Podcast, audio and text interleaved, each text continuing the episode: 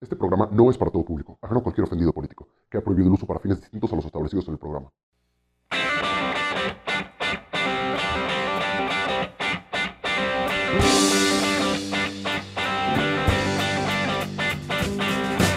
Buenos días, buenas tardes, buenas noches, gente bonita y coqueta.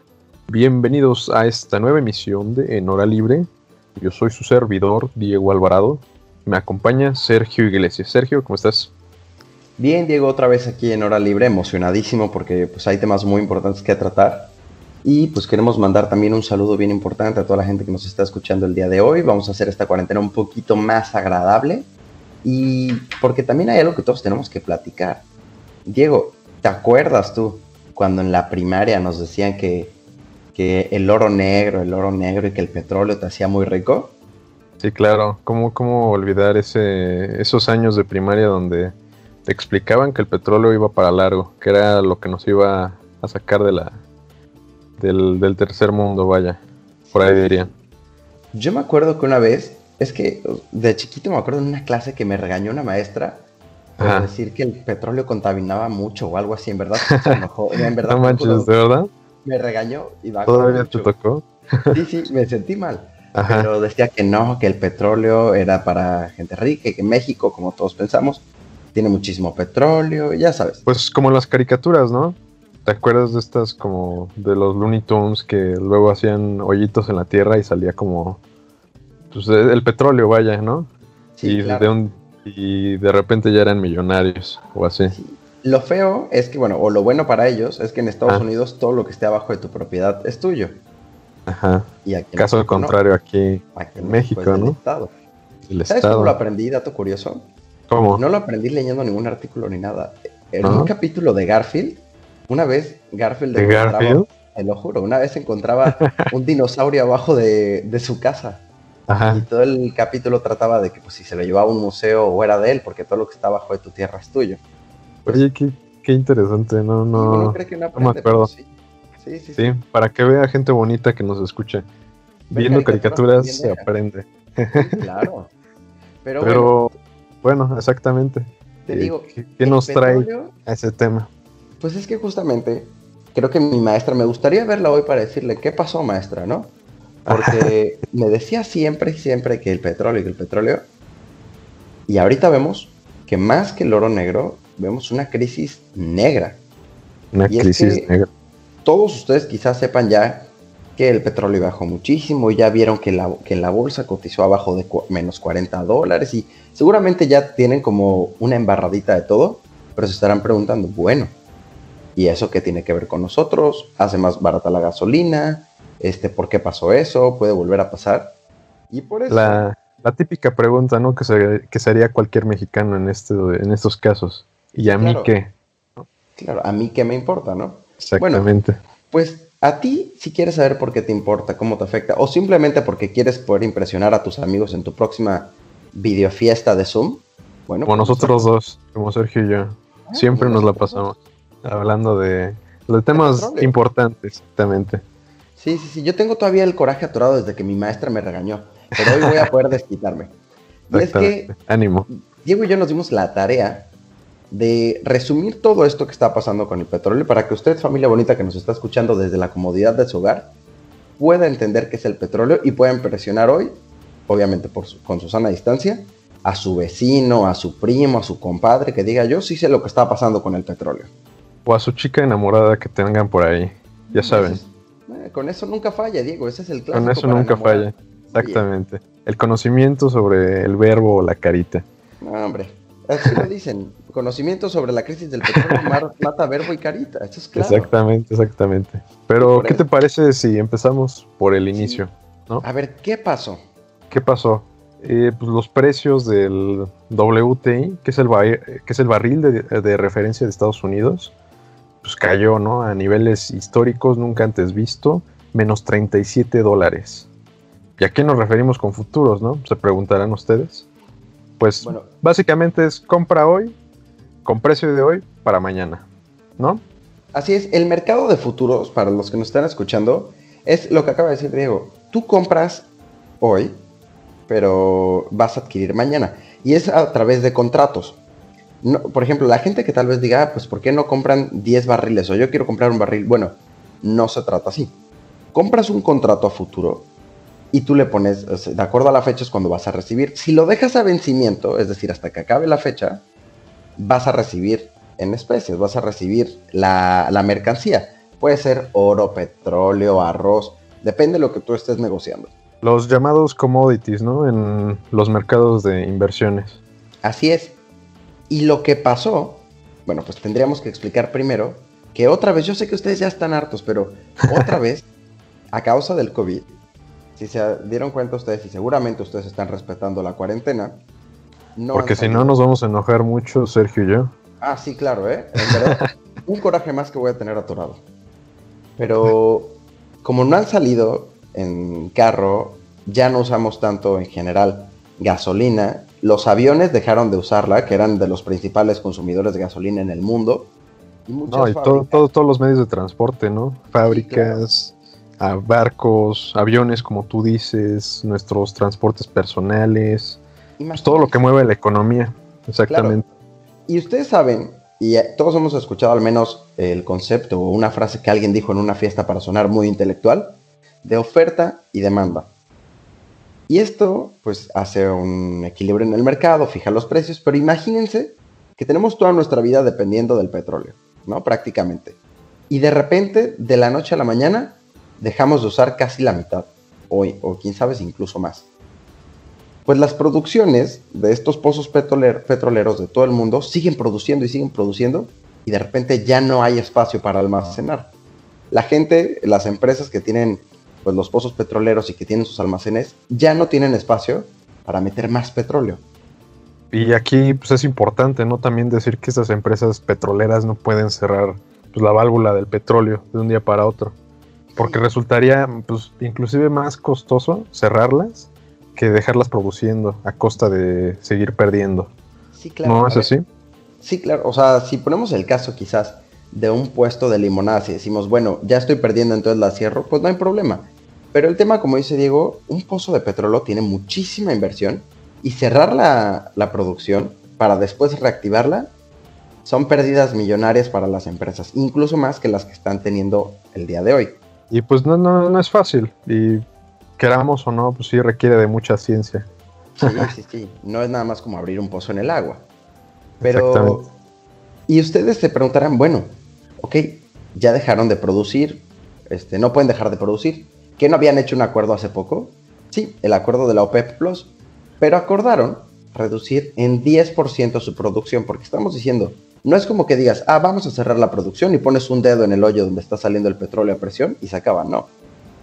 Pero de todas maneras, acuerdan todos los productores reducir 10%. Algunos, pues deciden ayudarse de otros países como Estados Unidos, ¿no?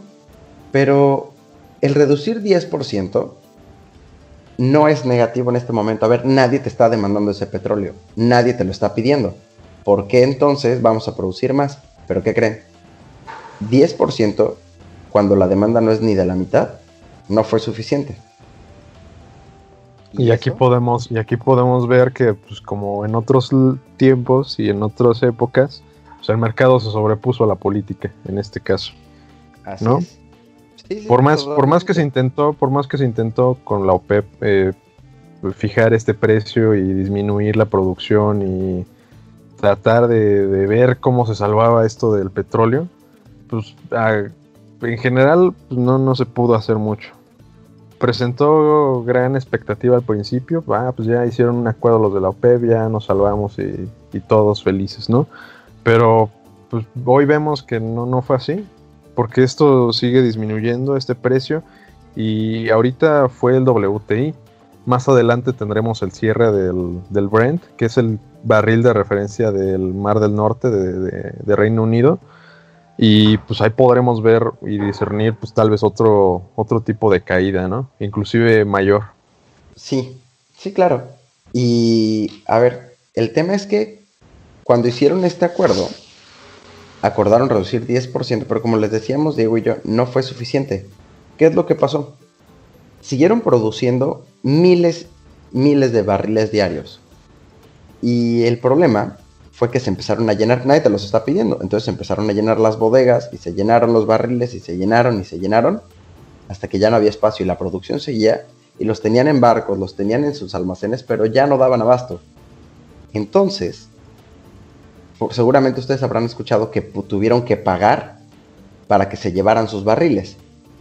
Y es que estos son casos anormales. estamos viendo, estamos viviendo en verdad una época increíble en todos los sentidos. Muy interesante, realmente. Es algo para la historia. Y como decía Diego, el petróleo estaba en negativo. Lo más bajo que ha estado, la verdad es que fue algo que nadie se esperaba. Quizás tenían la idea, pero no tanto. menos 37 el WTI es demasiado. Pero estaba en petróleo negativo. Y volvemos al mercado de futuros. ¿Qué tiene que ver? Bueno, tú tienes un contrato que es de mayo y todos los contratos se vencen un mes antes. Entonces tú tienes el contrato de mayo que para abril ya se estaba venciendo. Y como decíamos, si tú dejas que ese contrato lo llevas hasta el vencimiento, lo que te van a dar es la carga. Entonces la gente iba a recibir esos barriles de petróleo, pero a nadie le conviene porque nadie lo está demandando. No, y pues qué vas a hacer tú con un barril de petróleo en tu casa, ¿no? Claro, y lo porque recordemos, ¿no? Que, la mayoría de estas personas que comercializa con petróleo pues, lo ocupa principalmente como instrumento financiero, instrumento de inversión. O sea, lo que explicamos antes, compra barato, vende caro. Realmente estas personas ven lo que significa la palabra, no, ellos no, no, no, no, no mueven el petróleo, no lo pueden refinar, nada más lo ocupan como medio de, inversión. Sí. Y es, eso, son los contratos de, de futuros. Y como no hay una demanda ahorita, porque todo está parado, entonces la opción, la única opción para que tú como productor no se te llenara todo y tuvieras una catástrofe, lo que tuvieron que hacer es pagarle a la gente para que les comprara esos contratos. Entonces, por ejemplo, digamos que Diego y yo ponemos un negocio de, vamos a poner unos cevichitos, porque yo soy de acá de Veracruz, tenemos nuestros mariscos. Unos cevichitos, va. Hay una muy buena pesca, ¿no? Y de repente empiezo yo a recibir mucho, mucho marisco y ya no tengo espacio. Entonces todo huele a pescado, todo está asqueado y entonces la gente ya no viene porque pues huele a pescado. Entonces lo que yo hago es que le digo a Diego, ¿sabes qué? Porque aparte yo soy carero, ¿no? Y digo, voy a poner mi cóctel de camarones a 300 varos, ¿no? Y entonces Diego, un día le digo, ¿sabes qué? Se me está llenando, te doy 100 kilos de camarones y te doy estos 400 pesos, güey. Cómprame, llévatelos. Entonces, y yo, yo, yo, yo tengo dos refries, me imagino. Sí, claro. Diego va a tener unos cuatro o cinco. Pero entonces, para que yo no tenga ese problema en mi cocina, le pago a Diego para que se lleve mi mercancía. Que en otros tiempos, y seguramente próximamente, lo voy a volver a poner caro, porque es lo que la gente va a hacer para recuperar. Pero eso es lo que está pasando. Vende, pagas para que te compren contratos de futuro. Entonces, por primera vez, estamos viendo que las empresas de petróleo estén pagando para que se den sus barriles. Es algo increíble algo inédito en la historia de la humanidad y pues aquí ratificamos una vez más la, ley de la oferta y la demanda, ¿no? Sí, totalmente. Y pues, aunque no lo crean, también puede, pueden haber ciertos beneficios de esto, ¿no?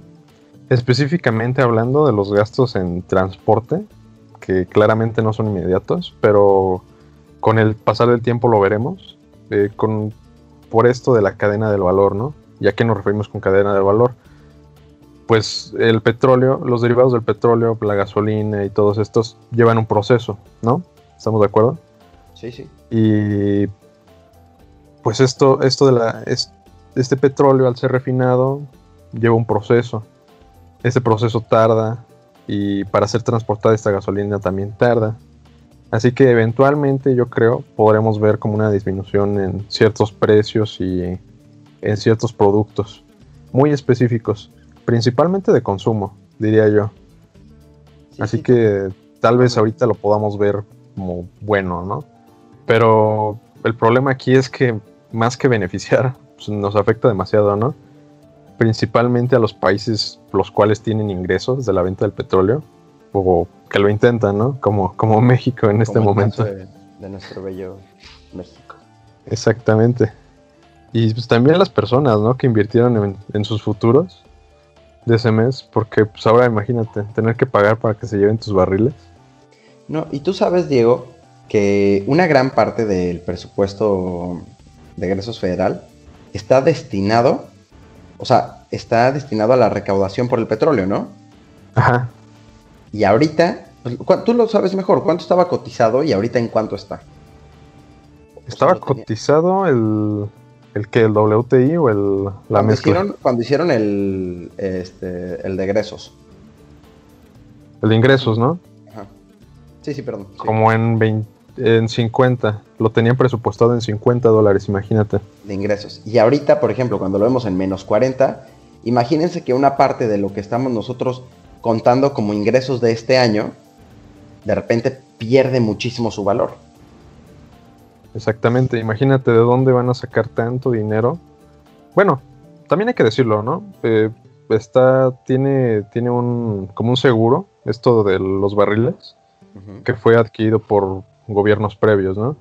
Pero este, este seguro, este, sí, esta póliza, por, por decirlo de alguna manera, pues nada más cubre el 37, el 30, hay por ahí, de, de la producción de, la este año. Y pues imagínate, no, no creo que eso nos alcance para, para cubrir lo que, lo que vendrá de este año, ¿no?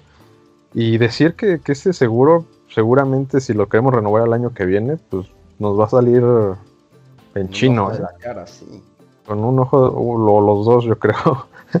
Sí, y es que lo curioso es que empezamos a ver cómo nos afecta a todos desde gobierno, ciudadanía y todo, pero imagínense incluso los países que viven casi 100% del petróleo. En verdad, ellos se, se están preocupando. ¿Y quiénes son? Bueno, pues en Oriente Medio hay, una, hay un exceso de producción de petróleo, viven de eso, no tienen para producir este, otras cosas, no hay para pastear, no hay para hacer ganado ni nada. Entonces, ¿por qué creen que no es coincidencia que nos hayan invitado al acuerdo de la OPEP Plus? Necesitan la ayuda de todos porque también de esto depende su futuro. Exactamente, de los países petroleros. Principalmente, yo diría Rusia, que es quien todavía tiene como un férreo control de, bueno, que su economía se basa principalmente en Petróleo. la explotación de recursos, no nada más petróleo, pero Arabia la veo un poquito más, más de pie, como que últimamente ha diversificado más su, su economía. Pero todavía, digo, lo han podido hacer, pero todavía dependen en gran parte del petróleo y de Sí, algunos otros. eso 100%. Y, Y también, eh, no sé, encontré este dato curioso, Sergio, Sí, eh, a ver, que tú sabías que también esto va a afectar a algunos ahorristas, que por ahorristas me refiero a, o sea, quien tiene su- sus cuentas de ahorro, no para la vejez, para su jubilación, ¿Por? porque muchos de estos instrumentos, como el Afore y estas cosas, no solo de aquí de México, sino de varias partes del mundo, pues, generan ganancias invirtiendo en petróleo. Petróleo. Eso yo no lo sabía, lo, lo averigüé ayer y pues sí me quedó, me, me impactó, ¿no? Porque imagínate cuántas personas también tienen Tiene su afore. su, su Afore o su fondo para la inversión en otros países. Prácticamente el dinero de toda su vida para su retiro. Ajá, exactamente. Y ahorita, pues, imagínate si sus fondos de inversión están metidos en, esta cosa, pues los va a afectar demasiado. Y esto nos va a generar consecuencias a muy largo plazo y no solo aquí en México, en el mundo. Por eso te digo que en verdad hay que ver qué es lo que estamos haciendo, porque no podemos basar toda nuestra vida en un solo producto. A ver, tenemos los combustibles, tenemos los precios fijados, tenemos hasta los afores. O sea, en verdad, nuestra vida gira en torno a, al petróleo. Al petróleo exactamente y es como lo decíamos y lo hemos dicho en varios capítulos me parece, que no hay que echar todos los huevos a la misma canasta. Sí, claro. Hay que diversificar, hay que ver que nuestra economía se encuentre sujetada de, de varios lazos, vaya. Que, que a la hora de una caída pues, nos puedan sujetar y que nos agarren. nosotros. Exactamente. ¿Y qué te parece si con este comentario pasamos a, a la visión de México con Sí, respecto claro. a este tema? Creo que lo primero que a la gente le puede importar es qué onda con la gasolina. ¿Va a bajar? ¿No va a bajar? Miren, con la gasolina hay un fenómeno muy interesante, ¿no? Que se llama pluma cohete o cohete pluma. Lo que pasa es que cuando sube el precio del petróleo, el precio de la gasolina sube como cohete, sube muchísimo y muy rápido. Pero cuando baja el precio del petróleo, baja como pluma, muy despacito, gradual, y entonces tardamos más tiempo en ver que baje la gasolina a que cuando sube. Entonces, si se mantienen así los precios, es muy probable que, como ya pasó hace unos meses, baje el precio de la gasolina, pero va a ser todavía en unas semanas, en meses incluso. Sí, pues me imagino, ¿no? Va a ser gradual y conforme se lleven estos procesos a cabo, ¿no? De refinación o sí, sí, sí. de transporte. Hay toda una línea que tiene que seguir de procesos. Y eso sin, sin meterlo del huachicoleo, ¿no? Otro tema también. Otro tema también. Y pues sí, pero la posición del gobierno también es algo preocupante, ¿no? Me parece a mí. Y no, no solo por tirarle al, gobierno en turno, porque ustedes saben, ¿no? Ustedes, nosotros aquí somos bastante imparciales, pero pues hay que decirlo, ¿no? Con todas sus letras en este momento que pues no se está haciendo gran cosa y que se tiene una visión pues algo antigua, ¿no? Anacrónica a este tiempo.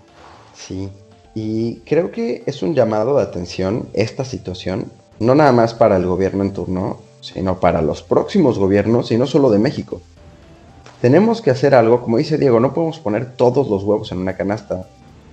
Ya sabemos que este gobierno eh, ha hecho medidas distintas a las tradicionales, no ha querido aplicar medidas contracíclicas, tiene sus ideas económicas que pues cada gobierno va a poner sus ideas, pero el chiste es que tenemos que fijar un rumbo distinto y no es nada más porque seamos ambientalistas quizás, o no es porque digamos, ah, pues el petróleo falló, hay que salirnos. No. Incluso la familia Rockefeller, que como ustedes sabrán, eh, Rockefeller fue uno de los petroleros más grandes de la historia, así hizo su fortuna. Incluso ellos acaban de retirar sus acciones de las empresas petroleras de las que eran parte. En una, por dos razones. Primero, porque pues no le ven futuro ya, no es algo rentable y todas las eh, energías empiezan a transitar hacia energías renovables y dos, porque decían que sus tratos a sus empleados y otras cosas no eran justos ni con el medio ambiente. Entonces, vemos cómo la gente empieza a quitar el foco. Empezamos a ver ahora al mercado de las energías renovables, ¿no, Diego? Y esto, y esto habla muy bien de, este tipo de empresarios, ¿no?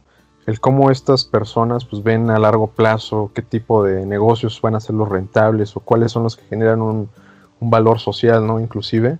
Sí cosa, cosa contraria a lo que está pasando, pues, como, tú dices, como tú bien dices, en varios gobiernos, entre los que destacamos algunos miembros de la OPEP, como lo podrían ser Rusia o inclusive México, ¿no? En este, en este caso, eh, con esta, esta visión particular, ¿no? Que se tiene, que la construcción de refinerías nos haría depender mucho menos de, los cambios del mercado global.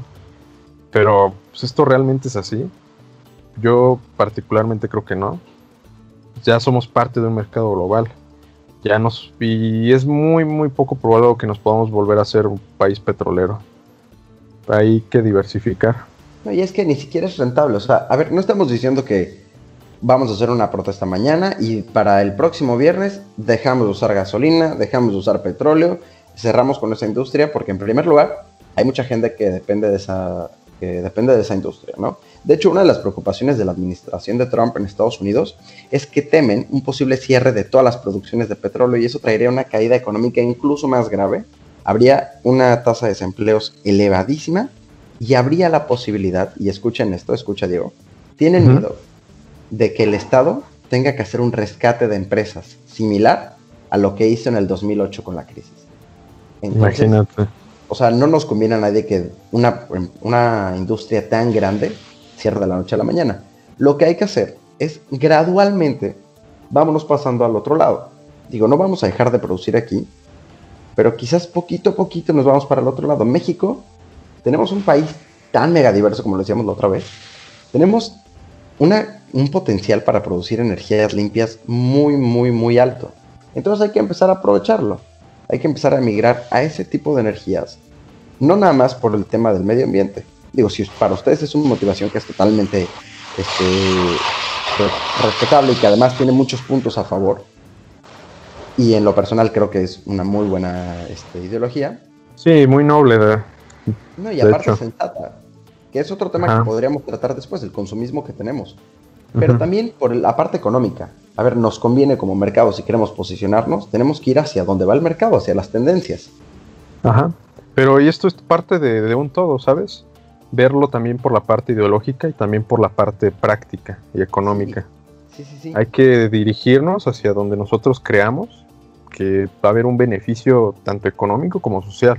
Sí, totalmente. Por ejemplo, imagínate el día de mañana tú, tus hijos, vas a querer que estén bien tanto de salud como bien económicamente. Sí, Que tengan un bienestar que cubra todos los aspectos de su vida, ¿no? Sí, no vaya a ser como la película de Lorax, que terminemos nosotros comprando aire en lata. Oye, Sí, no, imagínate, estaría muy loco. Sí. Y creo que algo que nos preocupa más, Diego, Ajá. es que siempre nos hemos quejado de cómo subió de precio el gansito, de que ya no hay chistes de 50, digo, chile, ¿cómo se llaman? Chicles de 50 centavos. Chicles de Pero 50, ahora- ya cuestan tres varos. Oye, y pero si tú vas a la tienda y en, en el Oxxo o en tu tienda de la esquina no tienen cambio, ya te pueden regresar. Ah, necesitas 50 centavos, te dan un, barril de petróleo. No, no, nada más uno, te dan como tres o cuatro. No, imagínate. Tú llegas con tus 10 pesitos, cuesta 9.50 el gansito, ojalá pero no cuesta eso. Imaginemos en buenos tiempos que costara 9.50 y oiga, híjole, no traigo cambio, no quiero cuatro barriles de petróleo. Imaginémonos cosas chin, como diría el charito, ¿no? No, y fíjate, el otro día vi un meme muy bueno, ya para ir cerrando, que decía algo así como, era de esos de mentalidad de tiburón, ¿no?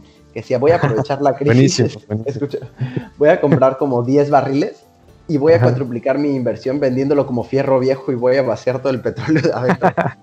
Y- Oye, es y- mentalidad de tiburón, ¿eh? O sea, en verdad sí le ganarías más vendiendo el barril en sí que el petróleo, como Y fierro sí, ¿eh? viejo. Exactamente. Pero es algo momentáneo también. Entonces, Sí, no, no se nos vayan a alocar ustedes, gente que nos escucha, ¿eh? No, no que vayan ahorita a comprar petróleo, y luego digan, no, voy a cuatriplicar. Eh, Son memes, ¿Dónde- banda. ¿Dónde, ¿Dónde lo van a refinar o dónde van a vender ese Avisen, ¿no? fierro? Para ir juntos. Este, pero imagínense la época en la que vivimos, que un gansito o un nito o el producto que ustedes gusten, el litro de coca o de agua cuesta más que el de petróleo. Imagínense. ¿En qué época vivimos? Exactamente. Y remitirnos a otro meme, ¿no? También cuando nos dicen que no te digan que vales, que vales poco porque eres moreno, porque el oro negro pues vale mucho y tú eres como el petróleo. Pues ahorita más que un halago yo creo que sería un insulto. Sí, no, hombre. Ahora, esto es una pregunta y ojalá mi maestra de primaria me esté escuchando. Pero, ¿realmente es el oro negro? ¿Todavía debemos basar nuestra economía en esto? O como dice Diego, tenemos que repartir, o sea, diversificar nuestras invenciones. Poner un huevo de este lado, un huevo en otro, y no dejar todos en la misma canasta, porque si la canasta se cae, se rompen todos los huevos y a nadie le gusta que se le rompan los huevos. Eh, sin albur, claramente. No, no, no, sin albur, sin albur, obviamente. Y pues ver, ver hacia el futuro, amigo. Esto, esto de la diversificación yo creo que nos traerá grandes beneficios a largo plazo. Así Y es. esperemos que así lo considere también nuestro público. Bonito que nos está escuchando.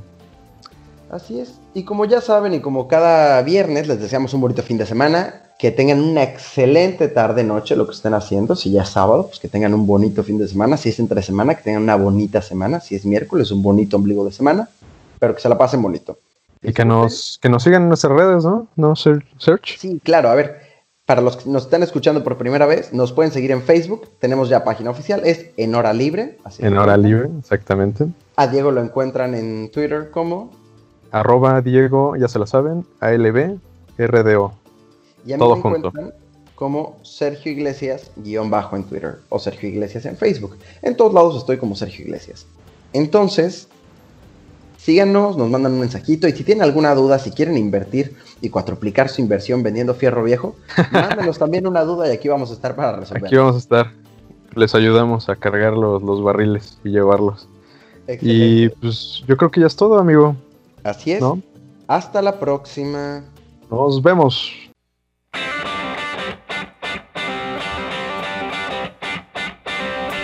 Esto fue En Hora Libre con Sergio Iglesias y Diego Alvarado.